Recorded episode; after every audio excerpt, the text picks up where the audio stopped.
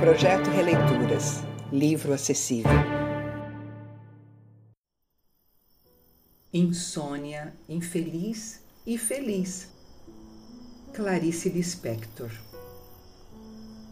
De repente, os olhos bem abertos e a escuridão toda escura.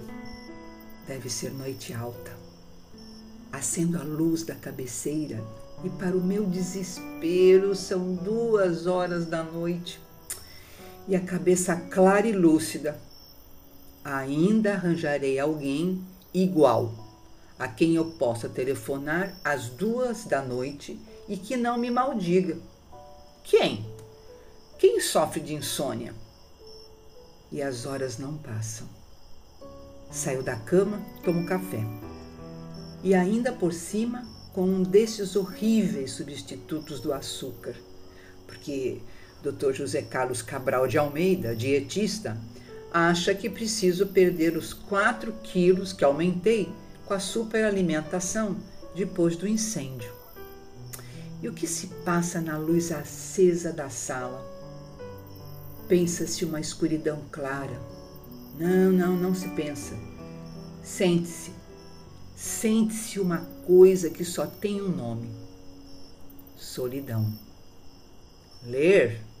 Jamais. Escrever? Jamais. Passa-se um tempo, olha-se o relógio, quem sabe são cinco horas. Nem quatro chegaram. Quem estará acordado agora? E nem posso pedir que me telefone no meio da noite pois posso estar dormindo e não perdoar. Tomar uma pílula para dormir?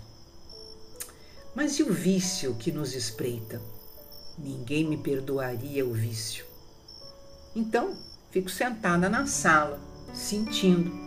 Sentindo o quê? O nada. E o telefone à mão. Mas quantas vezes a insônia é um dom?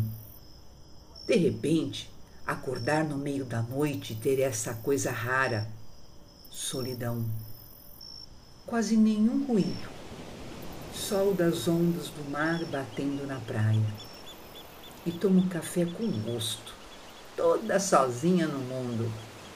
Ninguém me interrompe o nada. É um nada, um tempo vazio e rico. E o telefone mudo sem aquele toque súbito que sobressalta. Depois vai amanhecendo, as nuvens se clareando, sob um sol às vezes pálido como uma lua, às vezes de fogo puro. Vou ao terraço e sou talvez a primeira do dia a ver a espuma branca do mar. O mar é meu, o sol é meu, a terra é minha e sinto-me feliz por nada, por tudo. Até como o sol subindo, a casa vai acordando e ao reencontro com meus filhos sonolentos.